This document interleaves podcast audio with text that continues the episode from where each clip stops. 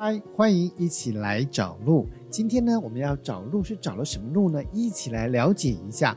家中呢，如果有长辈突然间忘东忘西，可能我们就会开始想说：哎呀，糟糕了，会不会是有艾滋海默或者是失智症这样的一个危机或现象呢？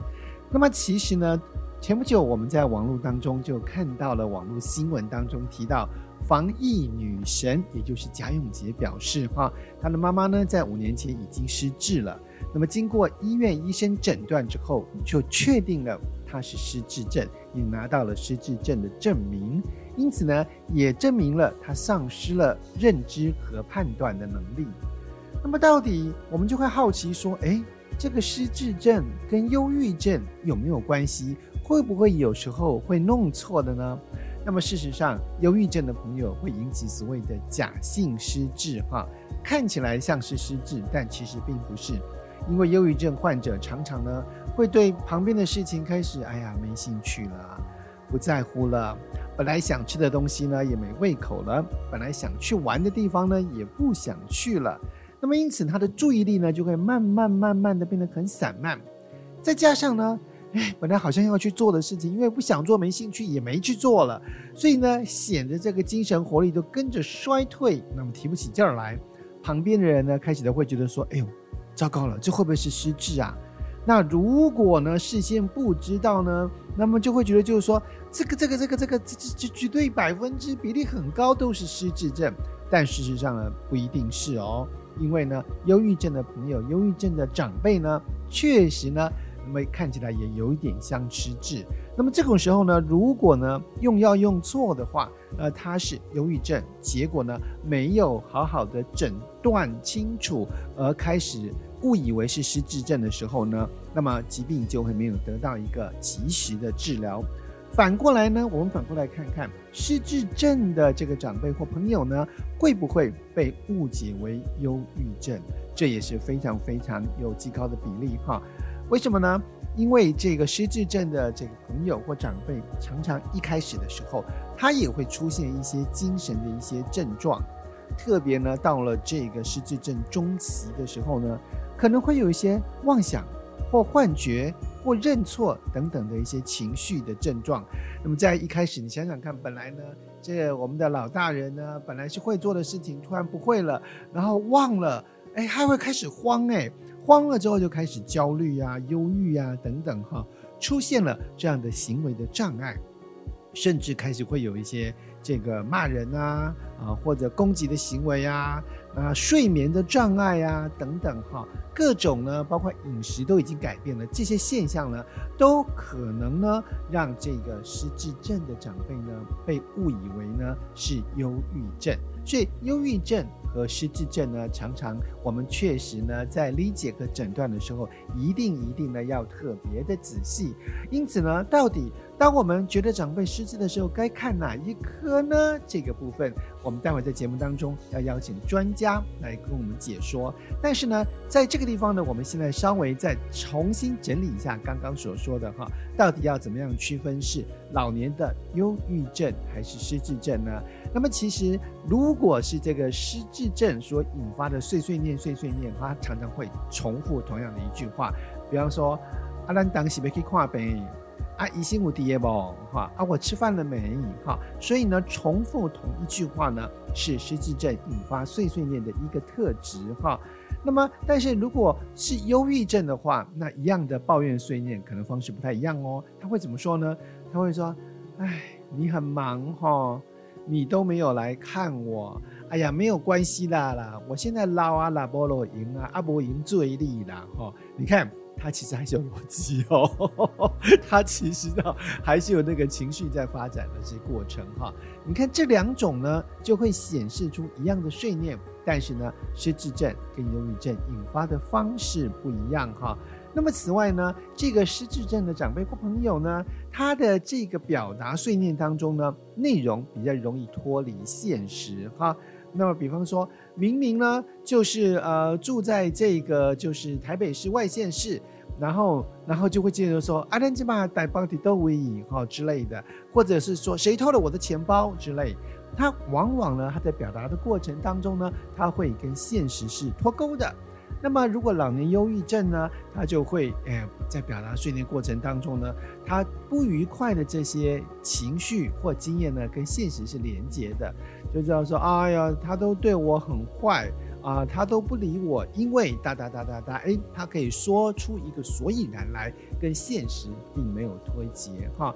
所以呢，一样的 C C D M，，但是忧郁症跟失智症结果是不一样的哈。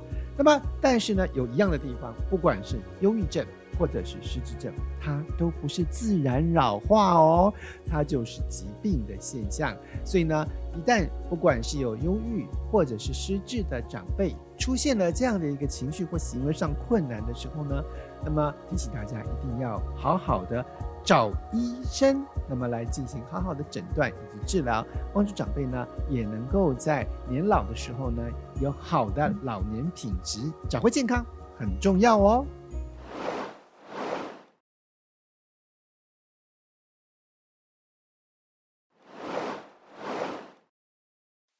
在今天节目当中呢，我们非常开心邀请到的是来自连城日照中心的徐主任。徐主任你好，你好，主持人好，大家好，我是连城日照的徐主任。对，那么其实呢，有几次的机会哈，好像两次。那么可爱协会呢有机会，那么在徐主任的这个邀请之下呢，我们来到日照中心，遇到了很多老朋友。是的，是的。那么这些老朋友的这个共同的一个情形呢，就是他们都是失智症的长辈哈。主任，我们知道，就是说以失智症的朋友来说，最常见的是阿兹海默症哈，占百分之六十。其次呢是血管型的失智症呢，占百分之二十哈。在这种情况之下，失智症的长辈呢，来到我们连城中心，大概已经有多久的时间了？呃，有。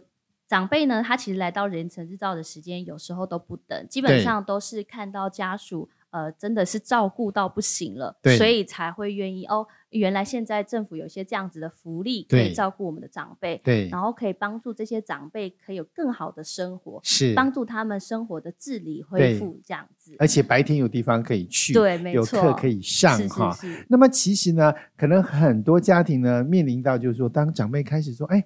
阿奶这类不会给，阿奶奶不会给。那么开始去关心说会不会有失智症的时候，应该要到医院挂哪一科呢？基本上神经内科或者是呃初期啊，都会建议他们先去挂神经内科。神经内科是首要要去挂的科别，没错，对。对那先去做一些鉴别诊断，先去评估，然后先去做检查。那如果是真的是失智症，那它就会分类是哪一型。那如果后期真的有出现到一些精神行为的话，对，可能就要合并的一起看一些呃精神科，然后或者是现在有一些比较专门的，就是老人失智科的门诊。或者是一些呃记忆力呃缺失的一些门诊，所以就可以去看这些科别这样。好，所以有的医院现在呢，已经非常直接而人性化的表达，这就是。老人失智科，那我们就理解就是说，那就挂这个科别来诊断，就是说是否有这个失智症嘛，哈。对。那么又或者说呢，有的医院呢挂的就是刚所说的神经内科，没错。当然，如果有合并一些精神问题的话，就是精神科，哈、嗯。所以这些科别呢，都可以透过医疗的方式来帮助我们的长辈做一些就是身体健康的鉴别。哎，你知道吗？我有朋友哦，才才刚五十岁哦。那么他就是开始怀疑说，我怎么最近老是忘东忘西的，居然就要去看医生。我说你看什么医生？他就跟我妈同一科。我说跟你妈哪一科？他说就失智科。所以可见的就是说，其实是这有一些年轻化的一些现象哈。其实现在越来越有年轻化的症状，不要说是五十岁。我有一次自己的经验，对，就是呃，我有一次小夜班那段时间非常的忙，然后小夜班下班，突然走下楼，全部都黑漆漆的，发现我的机车不见了。那找不到我的机车，我明明平常就是停这几个位置，但是我怎么找都找不到，整条路都已经找了一遍了。这时候我一开始就想说，是被偷了，对，是谁偷我的？对，结果真的是忘记停到隔壁巷子。哇哦！所以就一直自己内心觉得是那个位置，但是我却忘记了，真的是有这样子的情绪。难免我们偶尔都会有一些遗忘的状态。对对，所以这就显示出。呃，失智症的长辈在发生这些症状的时候，他其实是很焦虑的，对，而且他其实会相信自己所信任的，对，所以我们就在照顾的上面不可以对他有否定，或者是呃跟他有争执。哎，你这个切身经验非常非常真实哎，因为真的很多失智症长辈就就是说。我的钱包是被偷了，对，对不对？对，其他可能忘了放哪里，对不对？但就像你刚刚，我们一般的情况之下，偶尔遗忘呢，都会好奇或怀疑，就是说我是不是车被偷了？是，第一时间我们都会有这样的一个反应，这是非常人性的一个反应嘛，哈。所以因此呢，就是我们得理解，就是说。如果真的长期有这种会有就是忘记事情，特别是近视遗忘的现象的话，嗯、要好好的挂对科别。没错，没错。那么提到就是说挂对科别哈，失智症长辈常常会有一些像你刚刚所说的谁偷了东西这种哈，哎，生活当中突然出现的困境，这种小剧场其实常常会在失智症长辈当中在生活里面出现，是吧？没错，没错。像我们碰到的一个长辈，他就是呃。中心所有的东西，对，还有卫生纸都是他的啊，所有看到的东西，别人都不能使用。卫星状都是挖哎，然后还有到卫生呃到厕所，他就是会不断的不断的收集这些卫生纸，对，都放进他的包包里哦，他就会觉得这些都是我的，对，那大家都不能使用，是是哇，所以这样的话，是不是会跟其他的长辈诶 keep 会面会玩 g 就看到别人在使用的时候，他就会说这些挖哎。你怎么可以使用？你不能用卫生纸，你不能用卫生纸，这些都是我们家的，我们家我儿子付钱买的，你们都不能用。啊，先拍出力呢，那怎么办呢？那主任你不是很为难吗？是是是。后来你怎么办？这做了一些呃初步的评估之后，就是有跟家属沟通，哎，发现他在家里也是有这样的状况。OK，他在家里状况可能不是卫生纸，对，而是他觉得。他要出去，那他出去就忘记了，他就走到天台天台去了，就会有一些危险的状况。是是是，所以就有跟家属这边就是进呃近时间的沟通，那就请他说，哎，可能需要回诊了。对，那回诊可能他。之前就有看精神科的，控制这些精神行为的用药，那可能需要去医院做一些药物的调整。OK，那做了一些药物调整之后，他的情绪跟他的症状真的在我们这边显现，就是非常的稍微稳定一点，就比较趋缓，不会了。对，拯救了卫生纸，拯救了，对，拯救了卫生纸，没 错，拯救了大家，没错，没错。对，哎，你讲到卫生纸，我就想到哈，我真的曾经有一个朋友，他阿公也是失智症。那后来呢，也是就住到养老院嘛。是。那他就告诉我说，他阿公呢，在以前年轻的时候是做馒头的。然后呢，他每一次去养老院呢，看他阿公的时候，他阿公就把棉被的棉被的那个里面的被絮哈，是拔出来开始揉馒头、揉饭团，你知道吗？是是是。阿孙奶奶被醉馒头啦，他就把棉被全部都这样是。开始开始，这个好像是在揉面团一样，对，揉面团一样，然后揉成一颗一颗的馒头，我们就觉得说听得很心疼，然后又觉得就是说这个阿公怎么那么可爱哈？他就算失智了，他还是觉得说他要做馒头给孙子吃，没错，没错。所以失智症长辈呢，确实常常在生活当中，虽然失智呢，还是会有一些小剧场。不断的发生哈，在我们中心这样的这个故事，每次发生的时候，你们都会要常常要去进一步的做第一个提醒，就是刚刚主任所说的，要好好的去调药。看医生，然后呢让我们的疾病呢能够有趋缓的现象。没错。那么其实呢，我们在很多的资料里面都提到，那么很多的医疗的经验都告诉我们，失智症是一个不可逆的一个疾病。没错。但有可能透过这些就是调理呢，让它的恶化呢可以趋缓吗？是可以的。我们其实，在日照中心有看到很多个案，对，它其实就算。呃，没有用药物的控制，对，但是来到我们日照中心，借由一些活动的带领，还有一些呃时程的帮他安排，对，他其实可以减缓他呃强迫的行为，OK，还有一些精神行为的一些症状，对对。虽然失智症的长辈有这么多的就是困境和小剧场，但是好好看医生，做好医病关系，疾病呢还是可以慢慢的、尽量的不要快速的恶化哦。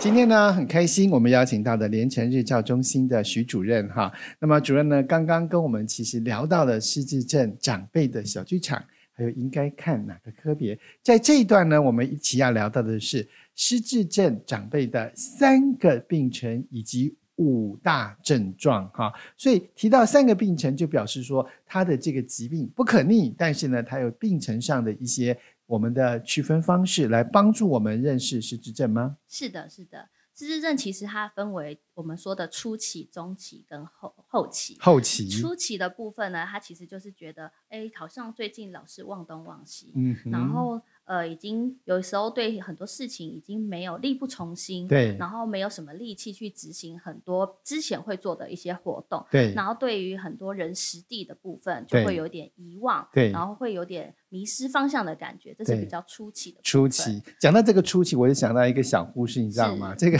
这以前也是有关于这个失智症的小故事，但我不知道正不正确哈。他就说，如果呢你找不到眼镜，哈。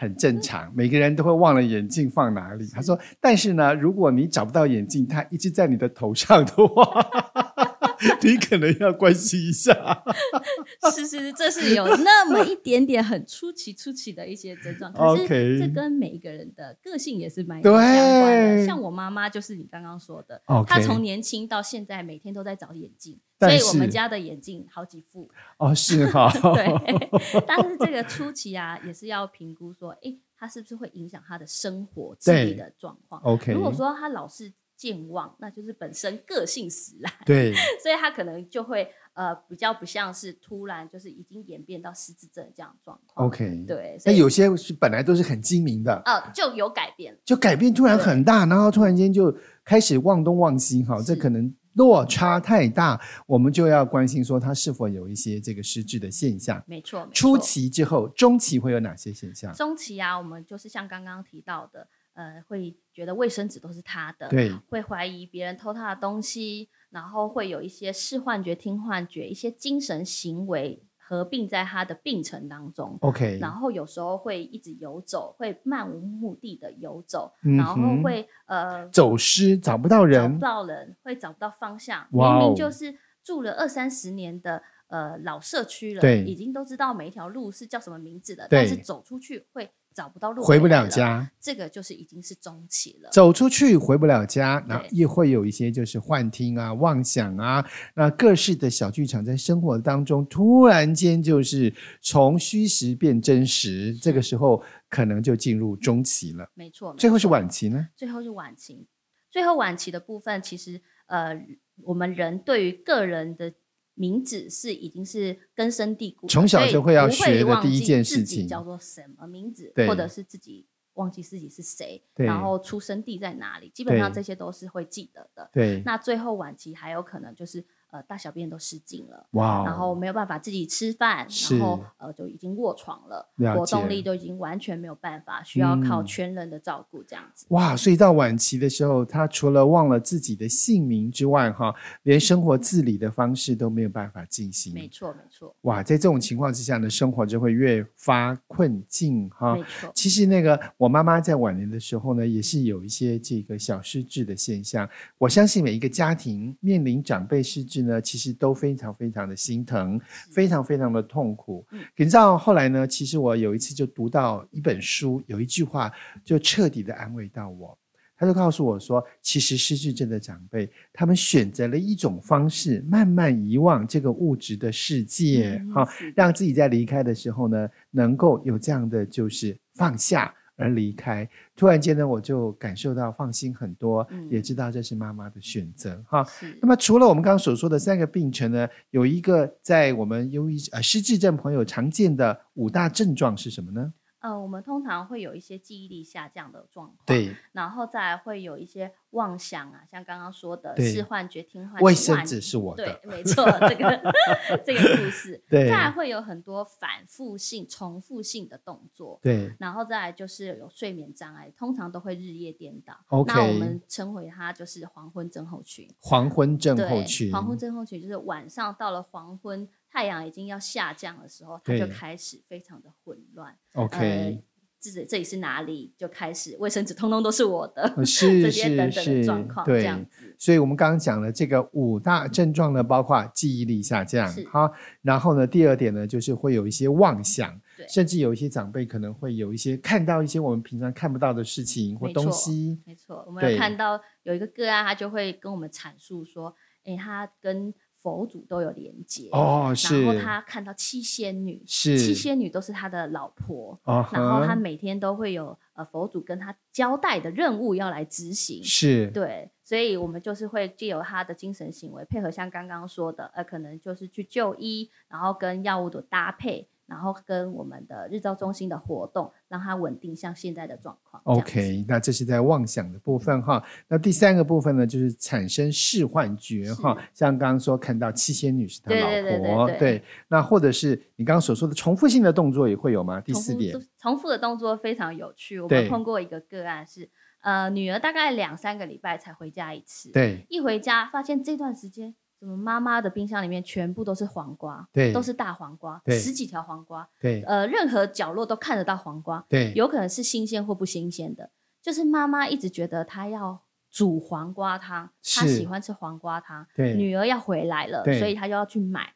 每次买回来呢，她就忘记她有买，然后就把它冰到冰箱呢，是，她就出出去做别的事了，对。然后想一想啊，我要去买黄瓜，又去买了一条。但是他有可能这段时间就是这个事情，他已经呃不知道放去哪里了，他就藏在衣橱里，藏在厕所里。是，所以他打开冰箱，可能又没有看到只有一条黄瓜，还是只有两条黄瓜，他就觉得不够，他又再去买了，所以家里充斥着黄瓜。所以那段时间，他的女儿才发现，哦，原来妈妈的状况。有比较恶化，OK，对，就是已经不断的这个重复的动作哈，这是一个买黄瓜的失智症长辈他的故事跟困境哈。那么最后第五大点呢，就是睡眠障碍，哎，睡不着呢，其实会引发很多身体的困境哈。没错，是，所以也有这样的长辈有这样的经验吗？有，我们长辈基基本上有时候晚上半夜都不睡觉，对，然后刚开始听家属在说，他就是每天半夜。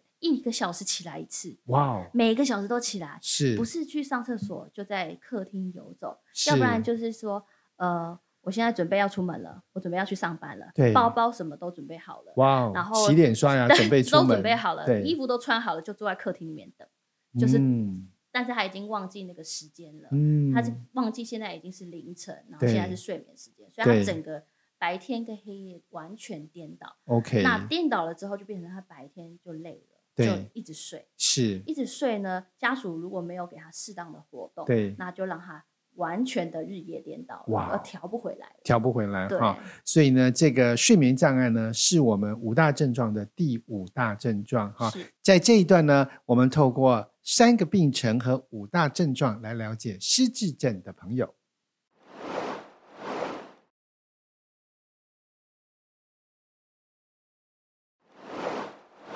今天节目的最后一段，谢谢我们连城日照中心的徐主任哈，我们来聊聊，一定很多很多失智症家庭都会关心的一个问题，就是如何照顾失智症的朋友。是。我就分类成三个目标去跟大家做分享。第一个呢，就是我们不要把长辈当小朋友，嗯，但是要跟小朋友的教育方式一样。怎么说呢？因材施教。哇，因材施教。对，就像刚刚那个失智症的长辈会收集卫生纸，那我们就尽量不要让他看到卫生纸，引导他就是把注意力放在别的地方，但是又不强迫他。呃，不制止他去收集这件事情，是不要跟他就是有冲突，是成为这个恶性循环，所以才会因材施教。因为不是每个人都会有收集卫生纸的，每个人的状况不一样，对对，要针对他的状况，针对他的状况。像我们有这个黄瓜的，呃，对，黄瓜的就要用黄瓜的方式，是就不能说。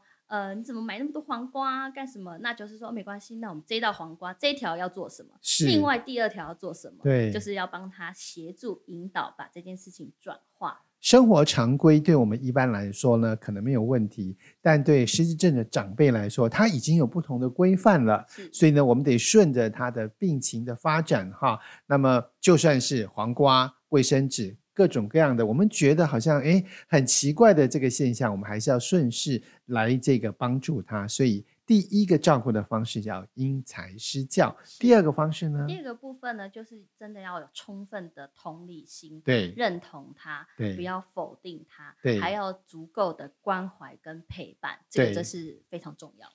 对，这有时候呢，确实是我们觉得说安奈安奈。我就有一个朋友，你知道吗？然后呢，他呢，因为妈妈失智，所以呢，他每天晚上都陪妈妈睡觉。然后呢，当然了，老公可能就自己睡自己的，他的晚上任务就是照顾妈妈嘛。嗯、他说睡了好几年哦，妈妈有一天 晚上醒来就问他说：“ 你是谁？你为什么睡在我旁边？”那我的朋友说：“我是你女儿啊，我已经跟你睡五年了，五 年哦。”他说：“五年，你跟我睡五年，你自己没有老公吗？” 在这种情况下，我们还是要同理到，就是说，对，就是要同理他。对，就是妈妈就在这样的失智的现象当中哈。所以在你们的中心有没有这种其实会挑战到我们同理心的这样的一个故事呢？嗯，其实有时候也是会有，对。但是我们就是还是真的要耐着性子。对。如果今天已经呃情绪到顶峰了，我就会请其他的人来协助。OK。就是要有一个互补互替。那这个。团队才会把长辈照顾得更好。对，没错。那这个真是团队要互相支援呐，哈，而且要很真诚、很真实的去反映，就是说，讲拍谢，我今天同理心的扣打用完了，我需要伙伴的支持。对，就像家人，他可能二十四小时的照顾已经紧绷了，那没关系，早上你就让他来我们这里，我们来照顾。那晚上你。就有比较好的心情，可以面对失智症的长辈这些状况、这些症状。这样，主任，你真的是教我们一件事情，就是说 同理心要锻炼，但同理心也要喘息。是没错，因为这样子，很多家属都因为照顾长辈生病，对，对不要变成这样。对，现在有政府的一些福利，那我们就可以使用它，嗯、然后把一些长长辈照顾的更好。对。所以呢，就是说，有什么样的条件才可以来到我们中心接受这样的服务呢？呃。只要申请长照二点零，打一九六六，那、嗯、呃政府就会派照专去家里面去做评估，那评估他就会给你一个等级，对，那不同的等级就会有不同额度的补助。OK，那十四天到二十三天都可以受到补助，那家属只要负担十六 percent 的费用就可以了。哦，是说十四天到二十三天是指一个月吗？还是一个月？然后它依照等级的不同，就可以有不同天数的补助。OK，对。那么有些补助呢，因着这个我们所说的照专评估之后。呢，它可以有局部的政府补助，是局部的自费，是，是吧？那么就可以享受到就是来我们中心接受照顾这样的一个服务哈。好，那刚刚我们讲到的是第二点照顾的方式，同理心要锻炼，也要喘息。是是是。那么刚刚呢，我们讲到了这个第二段之后，第三段照顾的方式是什么呢？第三个部分呢，就是非药物的治疗，然后我们会用不同的活动去介入，对，然后让个案保有自己的能力，用自力资源的方式去照顾他。好，非药物的部分哈，那就在生活起居上是有一些课程跟活动。那么这些课程跟活动也会发生在我们中心吗？嗯、呃，是的，我们一整天呢，早上可能会帮他做一些生命的测量，对，那开始就会有我们的团体的活动，嗯、那我们有包含了十大循环的课程，是里面有。包含了可能美术，然后音乐，然后体适能这些等等的。但是这些活动呢，就像呃美术来说好了，我们不是只有单纯可能叫个案涂涂写写，嗯，那我们会尽量让个案发挥他们自己的能力，对，不要告诉他说你到底要涂什么颜色，对，就让他自己看到这个开放性的、创造性的。然后你可以看到长辈有不同的创造力，对，然后有不同的呃能力显现出来，对，那他就会有不同的成就感，对，然后他就会呃也引导他不要一直处于就是哦自己可能老了，然后没有呃没有人要啦，或者这些比较负面的情绪，他就会得到很多正向感。对，是在这个正向感的背后，确实很多长辈哈，他老化之后呢，就会陷入这种啊哇啦哇啦。哇不好啊啦！对，有些失智症长辈还是没有忘记会有这种就是好像自我就是否定的一些状态嘛，哈。所以呢，我们这非药物的这个治疗呢，除了生命的测量，生命测量是指量血压吗？对，血压啊，然后心跳啊，体温啊，血氧这些，其实都对长辈是很重要的数据。基本的这个数据呢，每天都要检测。没错。那么这个十大活动呢，刚刚也所说的各种艺术性的一些活动等等。那么这段时间呢，其实肯爱协会也在主任的这个帮忙跟邀请之下呢，我们也跟长辈进行了好多活动。是是是。其实他们动起来呢，刚刚主任所说的有一件事情特别重要，就是他们其实是有创造力的。是没错。对，所以呢，创造力就是生命力。一旦他们在创造过程当中呢，活力就慢慢回来了哈。没错没错。所以每天陪伴这些长辈呢，对你来说有没有什么心得或心情呢？嗯，其实看到他们的一小小的进步，你就会觉得哇，这就是很大的成就感。对，就是。呃，工作的动力对 是，对然后呢，这个可以平稳的过每一天。是，我们都说到这个失智症的朋友呢是不可逆，但是呢，在不可逆的过程当中，依旧可以每天呢透过这样的一个活动。非药物的这些治疗跟帮助呢，让长辈能够好好的过每一天。没错，没错。今天非常谢谢主任来到我们节目当中的分享哈。那么，如果我们想更多的了解我们连城日照中心有什么方法呢？呃，我们有 Facebook 可以上去看一下我们平常的活动，是，然后也可以拨电话进来，是零二二三零八一二一一。分机转五六五零，是就可以找到我们了，找到你们了 哈。好，电话号码帮我们再说一次好不好？零二二三零八二三零八一二一一一二一一二三零八一二一一哈，可以打电话到我们中心啊，或者是直接上 Facebook。那么 Facebook 打什么样的 keyword 可以找到我们呢？呃，就是连城社区长照中心。连城社区长照中心，哈，那么连呢就是连连看的连，城市的城，社区长照中心，欢迎大家呢也可以上 Facebook 来跟我们做进一步的联系，哈。好，那么今天非常谢谢主任在节目当中的分享，谢谢，谢谢，我们一起关心失智症朋友这件事情，不要忘记哦。